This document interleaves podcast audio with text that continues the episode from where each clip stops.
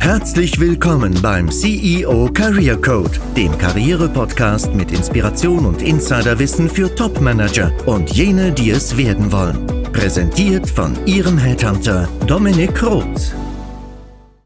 Herzlich willkommen zurück zum CEO Career Code. Ich habe mich ja bereits kritisch zu dem Thema Outplacement und Karrierecoaches im Allgemeinen geäußert. Ich habe aber auch den Anspruch, Themen dialektisch von zwei Seiten zu erörtern und auch mich kritisch zu hinterfragen und mit meiner Meinung auseinanderzusetzen. Und hierfür hat sich ein besonderer Gast bereit erklärt, das mit mir zu tun, denn er ist selbst als Karrierecoach aktiv und wird sich gerne mit mir darüber unterhalten. Ich befinde mich in einem Konflikt, denn inhaltlich habe ich eine sehr festgefahrene Meinung erstmal, die eben auf Gesprächen beruht mit sehr vielen Executives, die von dem Thema Outplacement und Karrierecoaching enttäuscht sind. Aber andererseits ist mir Bastian, also unser heutiger Gast, auch sehr sympathisch und hat einen professionellen Auftritt in jeder Hinsicht und vor allem vermittelt er auch ähnliche Inhalte, wie wir so im Vorgespräch festgestellt haben.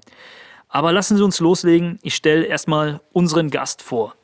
Bastian Jus ist der Gründer der Berufsoptimierer. Also er führt einen sehr erfolgreichen Podcast mit dem gleichen Namen und ist, wie gesagt, unter dieser Marke auch als Karrierecoach aktiv.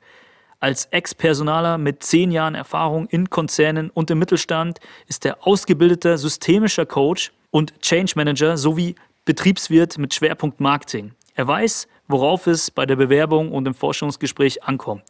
Seit 2017 ist er als Karrierecoach tätig und hat in über 2000 Coachingstunden Menschen in ihrer beruflichen Entwicklung unterstützt. Er ist spezialisiert auf die Themen Bewerbung und Karriere.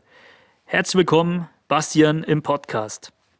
Vielen Dank, schön, dass ich dabei sein kann. Dankeschön für die Einladung, Dominik. Sehr gerne und vielen Dank, dass du dich, wie gesagt, bereit erklärst, mit mir ein Interview zu führen über die Branche Outplacement und Karrierecoaching. Habe ich dich richtig vorgestellt? Würdest du da noch etwas ergänzen wollen? Ja, man kann noch so zwei, drei Dinge gerne hinzufügen. Es war auf jeden Fall schon mal in a Nutshell sehr gut zusammengefasst. Was man vielleicht noch dazu sagen kann, ist, dass wir äh, oder dass ich in 2019 noch eine GmbH gegründet habe, um das Thema Karrierecoaching noch um Softwareherstellung zu erweitern. Also es wird nie langweilig. Wir sind gerade dabei, eine Art Coaching-App zu entwickeln. So viel kann ich aber noch nicht also verraten. Äh, das mhm. wird sich dann wahrscheinlich irgendwann später nochmal ergeben. Aber es soll auf jeden Fall darum gehen, dass wir auf der einen Seite die Menschen darin unterstützen, wie sie sich mit Bewerbungen entsprechend positionieren können und auf der anderen Seite aber auch äh, die Möglichkeit bieten, in, mit Unternehmen in Kontakt zu kommen. So viel kann ich schon mal verraten. Mhm. Genau, und ich komme aus der Nähe von Köln, äh, bin jetzt gerade hier im Homeoffice, schaue raus ins Grüne, wohne hier zusammen mit meiner Frau und bin tatsächlich seit auch Anbeginn der Corona-Zeiten sehr, sehr viel natürlich von zu Hause aus tätig und arbeite da mit meinen Coaching-Klienten komplett virtuell zusammen und ähm, mache in dem Zusammenhang eben auch Webinare und Trainings für Bildungseinrichtungen und Universitäten. Okay, vielen Dank für die Ergänzung. Sehr gern. Ich würde gerne mal meine Kritik ähm, so in vier Punkte gliedern, die ich jetzt einfach mal nochmal nenne und wir gehen dann sag ich mal, strukturiert durch die verschiedenen Themen durch, wäre mein Vorschlag. Sehr gern.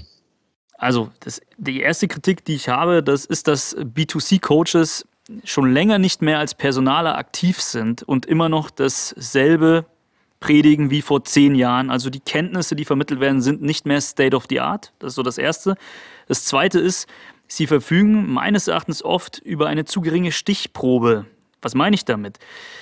Man hat mal als Ex-Personaler in ein oder zwei oder drei Unternehmen gearbeitet, aber nicht viele Unternehmen beraten zu Personaleinstellungsfragen, gibt aber dann sozusagen die Kenntnis aus einer vermeintlich repräsentativen Stichprobe weiter. Denn nur weil MAN so entscheidet, heißt es nicht, dass, mittelständische, dass die mittelständische GmbH Hans Huber ähm, äh, genauso die Personalauswahl vollzieht.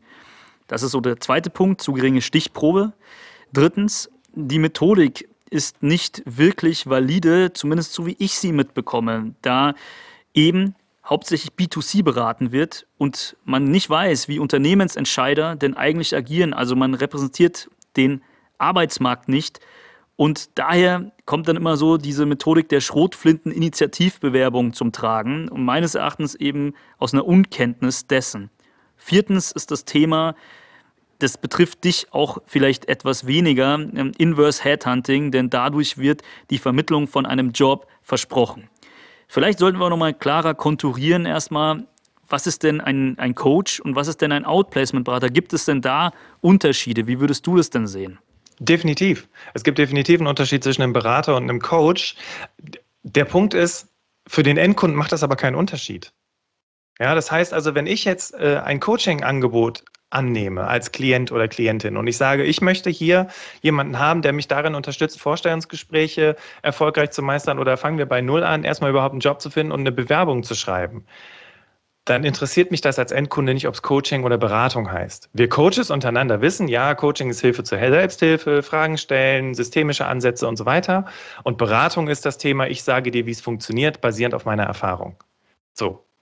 Das ist schon mal ganz wichtig. Das heißt, wenn ich als Endkunde beispielsweise ein Outplacement-Coaching in Anspruch nehme oder mir einen Coach hole und habe den Anspruch, hilf mir dabei, dass ich eingeladen werde zum Vorstellungsgespräch, funktioniert der Coaching-Ansatz jetzt unter Experten ja schon gar nicht mehr, weil ich muss dem Menschen ja mit meiner Expertise weiterhelfen und sagen, so und so musst du deine Bewerbung schreiben, damit das auch funktioniert. Ich kann ja nicht zu meinem Klienten sagen, wenn er sagt, ja, Bastian, äh, wie steige ich denn ein bei meinem Anschreiben, kann ich ja sagen, kann ich ja nicht sagen, ja, ähm, nur mal angenommen, du wüsstest es, wie würdest du einsteigen? Das funktioniert ja nicht. Ja? Also muss ich hier mit meiner Expertise ja angreifen. So.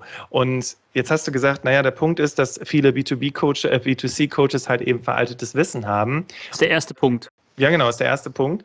Und das stimmt. Äh, gehe ich voll okay. mit rein.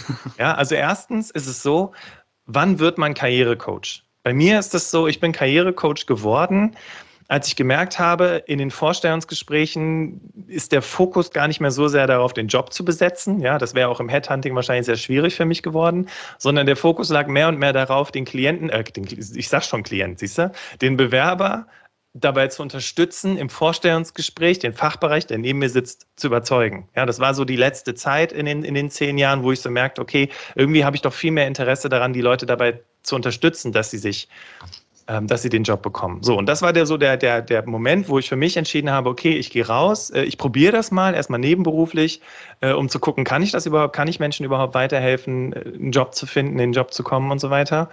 Ähm, und bin halt eben nicht nach, nach, weiß ich nicht, 30, 40 Jahren in verschiedenen Führungspositionen, Aufsichtsrat, bla bla, habe angefangen, Leute darin zu coachen. Ja, das heißt, ähm, das muss ich noch dazu sagen, zu Zeitpunkt der Aufnahme des Podcasts, ich bin 35 mache das jetzt seit vier Jahren und wie gesagt, habe erst nebenberuflich angefangen und bin seit Mitte 2018 in Vollzeit auch als Karrierecoach tätig. Und warum ist das so? Der Punkt ist, die meisten Karrierecoaches da draußen, die haben noch nicht mal eine Personaler, einen personaler Background. Die haben vielleicht irgendwann mal als Führungskraft gearbeitet und haben einen noch eingeschränkteren Blick darauf, wie Bewerbung überhaupt funktioniert. Ja, das heißt, Sie haben von Ihrer Seite, Sie entscheiden äh, an, oder geben die Tipps basierend auf dessen, was Sie über sich gelernt haben. Ah, so gucke ich in Bewerbungsunterlagen rein, das und das will ich wissen und ich möchte möglichst ein detailliertes Anschreiben, weil ich will ja was über die Person erfahren. So, das ist, da bin ich bei dir, dass das halt eben auch eine sehr eingeschränkte Sichtweise ist. So, das ist das Erste. Die meisten Karrierecoaches haben gar keinen HR-Background.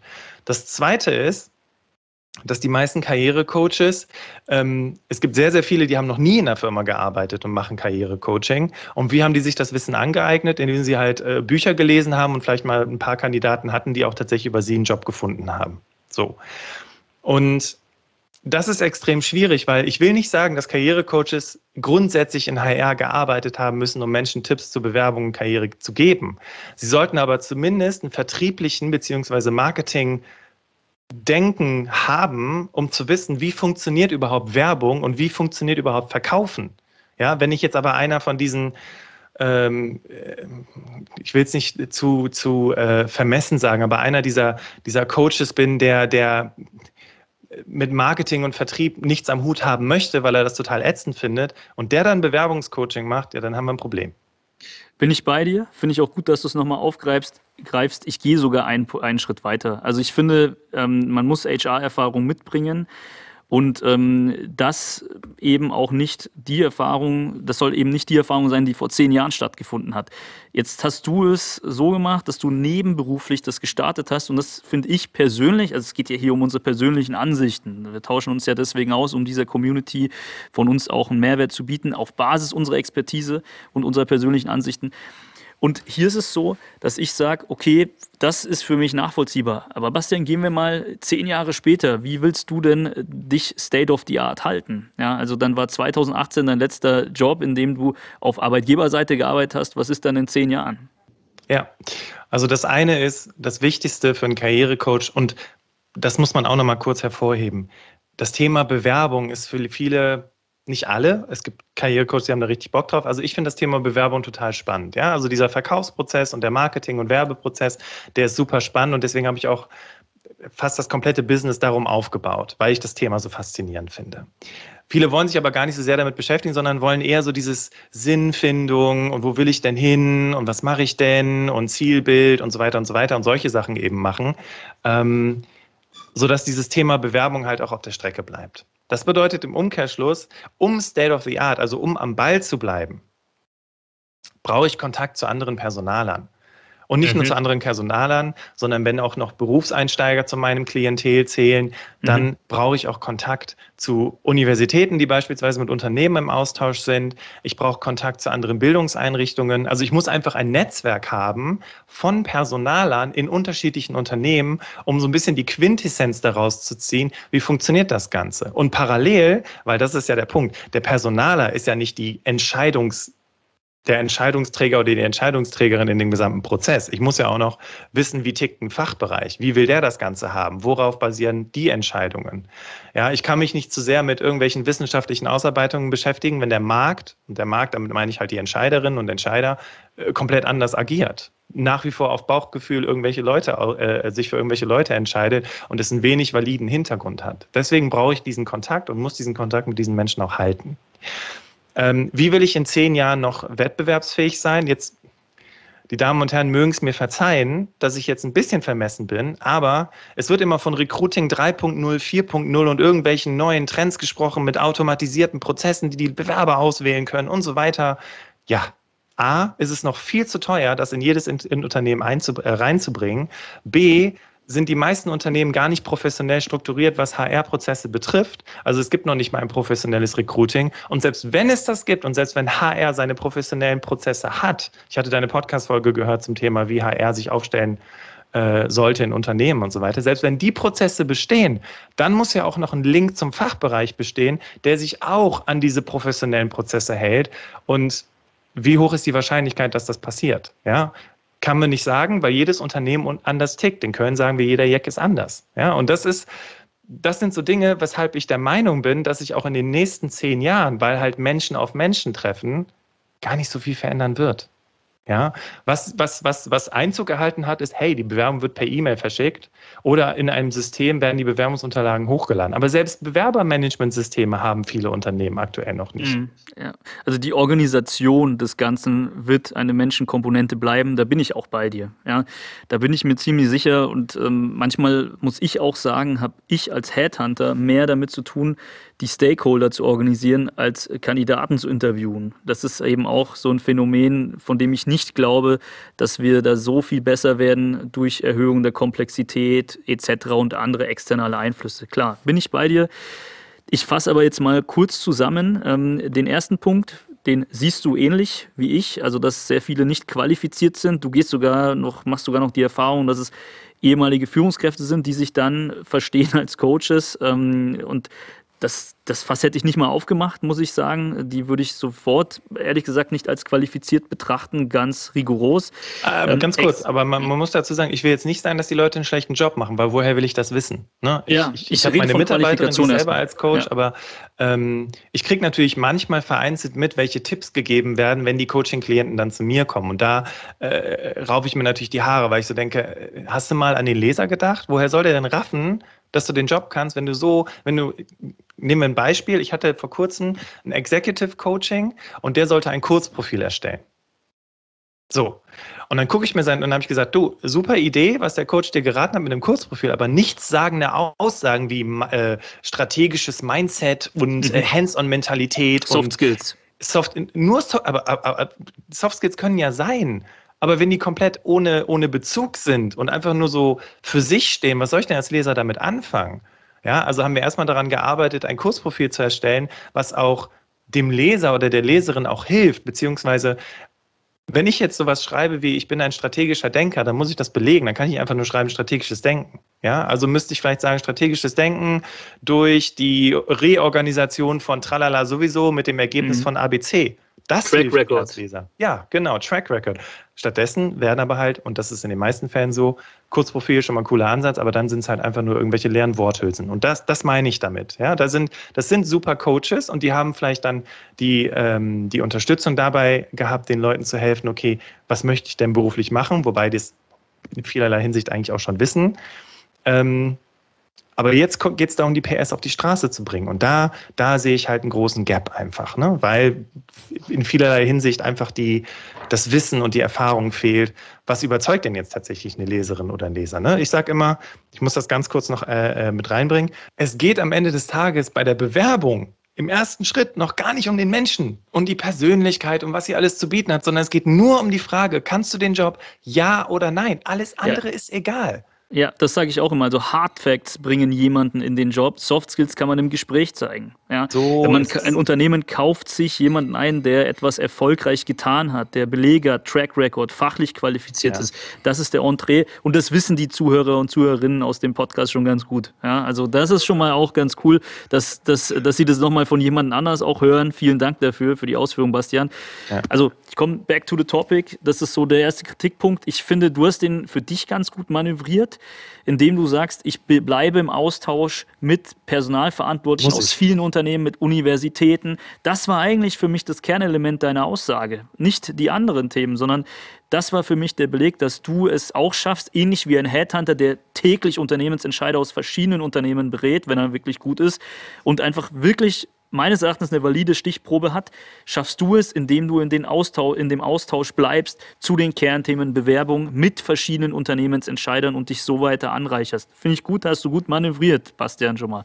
Ja, das zweite Thema ähm, ähm, ist damit eben ehrlich gesagt auch schon ein bisschen abgedeckt. Also eine zu geringe Stichprobe, weil du ja mit vielen Unternehmen auch arbeitest. Also das glaube ich aber nicht, dass, das, dass es sehr viele tun, dass die so ein Netzwerk haben, sondern einfach das predigen, was sie Plug and Play bei anderen auch tun und sich eben nicht im Arbeitsmarkt vernetzen. Ähm, was hältst du denn davon, dass ich sage und behaupte, Unternehmensentscheider, ähm, also man braucht die Erfahrung mit Unternehmensentscheidern, wie dort entschieden wird, um tatsächlich auch Tipps geben zu können.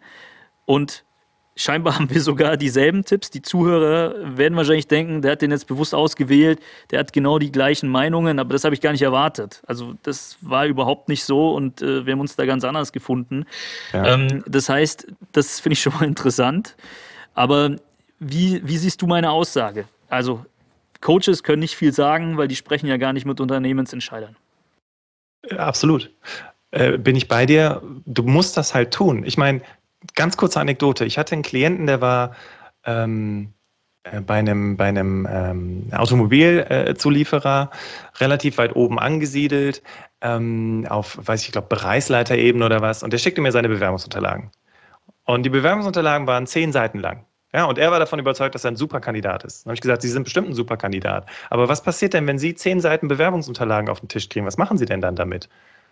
Ja, sehe ich erstmal auf Seite und äh, dann kümmere ich mich um andere Sachen. Dann habe ich gesagt, gut, was würde man also mit Ihrer Bewerbung tun? Und er so, oh, und ähm, dann habe ich gesagt, ja, und was gucken Sie sich stattdessen an? Ja, die Sachen, die halt irgendwie zwei, drei, vier Seiten maximal lang sind. Ja, und ob der Bewerber jetzt besser oder schlechter ist, das wird gar nicht festgemacht, sondern ich habe keine Zeit, mich so viel mit den Sachen auseinanderzusetzen.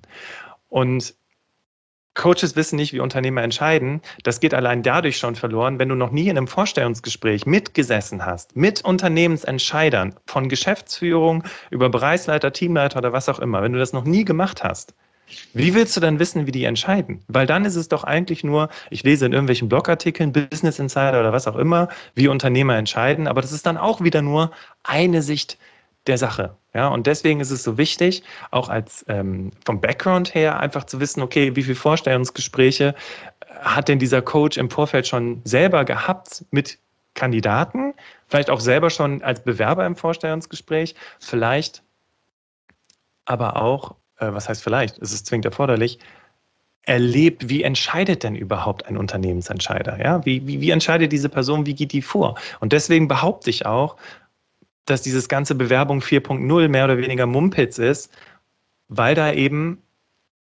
die Fachbereiche am Ende des Tages am längeren Hebel sitzen und die machen das so, wie sie es halt machen. Mhm. Ja, richtig. Und ähm, also ich meine, erstes, die erste Instanz ist schon meistens HR ähm, auf allen Levels, manchmal auf C-Level. Wenn man meiner Strategie folgt, ähm, sieht man in den Shownotes, kann man sich gerne mit mir einen Termin buchen. Äh, also das Vorgehen im verdeckten Arbeitsmarkt, dass wir da ein Erstgespräch führen, kann man über Details zur Folge in den Shownotes sehen und dann mit mir in Kontakt treten. Aber ansonsten ist es meistens so bei einer Initiativbewerbung, dass die erstmal auf dem Tisch HR landet und dann vielleicht auch in die Datenbank kommt und dann war es das und damit eben auch vielleicht sterben kann. Ja. Ähm, auf Executive-Niveau ganz gefährlich. Ich würde mal sagen, Akademiker, Einsteiger unterscheiden sich da, denn die werden auch stetiger gesucht. Da ist sehr viel mehr Durchlauf und das ist schon was anderes. Die können den, den Weg auch schon gehen über HR. Ähm, das ist so das, was ich auch immer hier postuliere. Ein, eine Sache noch, es geht schon noch einen Schritt weiter. Ich finde nicht nur ähm, zu qualifizieren, Hast du denn schon mal als Personaler gearbeitet? Hast du Unternehmensentscheider beraten bei deinem ehemaligen Arbeitgeber, lieber Coach? Das ist so das erste Thema, die erste Frage, die Sie als Zuhörer Ihrem Coach stellen sollten. Die zweite ist auch, wie groß ist deine Stichprobe? Denn Bastian, du hast bei einem Unternehmen jetzt, sag ich mal, die Erfahrung gesammelt, um dich dann als Coach zu qualifizieren. Aber ich finde, das qualifiziert dich nicht, sondern dich qualifiziert eigentlich, dass du dich erstens einem kritischen Austausch hier hingibst. Spaß beiseite. In, Im Wesentlichen dass du Unternehmensentscheider kennst in deinem Netzwerk, stetig den Austausch weiterhin suchst, sozusagen genauso agierst wie ein Headhunter und diese Kenntnisse aus dem Arbeitsmarkt dadurch up-to-date hältst, aber vor allem über eine große Stichprobe verfügst. Und das wäre meine Challenge an einen Coach, wenn ich mich ähm, von jemandem beraten lasse, dass ich nicht nur Referenzen erfrage, wen hast du denn alles beraten als B2C-Klienten, sondern wie bist du vernetzt, wie viele Gespräche führst du denn mit Unternehmensentscheidern wöchentlich? Wie viele Unternehmen kennst du denn? Wie groß ist deine Stichprobe? Und das tun die meisten nicht. Und das ist für mich eigentlich das wichtigste Kriterium und auch, denke ich und hoffe ich, die wichtigste Message aus unserer Podcast-Episode. Eine Sache würde ich gerne noch ansprechen, weil es mich wurmt und weil sehr viele meiner Netzwerkkontakte auf mich zugekommen sind. Und das ist überhaupt der Grund, warum ich nebenberuflich, äh, also erstens diesen Podcast anbiete und zweitens auch dieses Coaching aufgesetzt habe. Und der Grund sind Inverse Headhunter. Also dieses Versprechen, ich besorge dir einen Job, steckt dahinter. Denn wenn ich 30.000 Euro, 40.000 Euro jemandem in die Hand gebe, egal ob aus meiner Abfindung gespeist oder, oder selbst jetzt aus ähm, meinem Vermögen liquide gemacht, dann erwarte ich doch auch, dass die Rolle Done for You ähm, sozusagen erfüllt wird. Wie stehst du dazu? Ich halte das für ein sehr schwieriges Thema. Das wäre ja genauso wie wenn ich als B2C-Coach meinem Klienten verspreche, nach dem Erstgespräch, ja, wenn wir sechs Wochen zusammengearbeitet haben, dann hast du den fertigen Job.